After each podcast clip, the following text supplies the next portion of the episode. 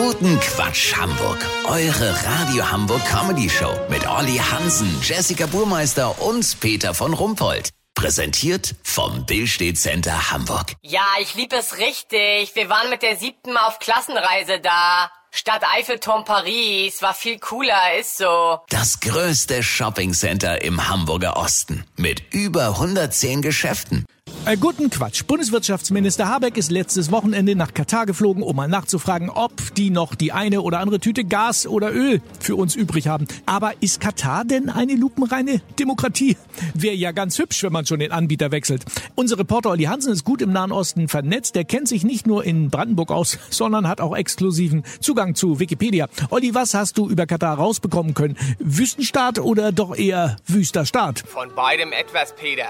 Ich nenne mal das Positive vorweg. Katar ist durch die Rohstoffvorkommen eines der wohlhabendsten Länder der Welt mit einem sehr guten Gesundheits- und Bildungssystem. Naja, das ist doch schon mal super. Staatsreligion ist der Islam und laut Artikel 1 der Verfassung die Scharia die Hauptquelle der Gesetzgebung. Ach so, Homosexualität ist verboten. Ja, das ist jetzt nicht ganz so super. Andere Länder, andere Sitten, Peter. Ach so, es gibt 100 Peitschenhiebe bei außerehelichem Geschlechtsverkehr und 40 bei Alkoholkonsum. Und die Todesstrafe ist auch noch am Start. Ziehen die aber nur noch ganz selten durch. Höchstens bei ganz krassen Vergehen wie falsch parken oder Unterhemdverkehr drum anziehen. Aha, und dieser Emir ist alleiniges Staatsoberhaupt, oder wie? Genau, Hamid, lass mal Hand abhacken, ist der Boss. Parteien und ein Parlament gibt das nicht. Gut, das war jetzt bei uns unter Merkel ja auch nicht so viel anders. Weißt, wie ich mein?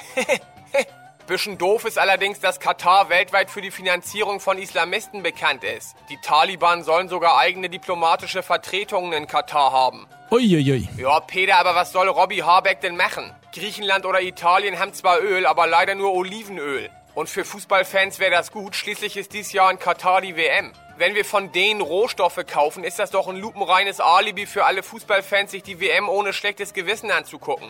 Lass so machen, ich guck noch mal, ob das bei Ehebruch vielleicht doch nur 35 statt 40 Peitschenhiebe sind. Weil dann wäre das ja quasi eine Demokratie, wenn man ein bis vier Augen zudrückt. Hättet ihr dann Ja, exklusiv. vielen Dank, Olli Hansen. Kurznachrichten mit Jessica Burmeister. Katar, grüner Wirtschaftsminister entscheidet sich für vier Scheiben Erdgas, nicht so dick geschnitten und ein halbes Pfund Bio-Erdöl.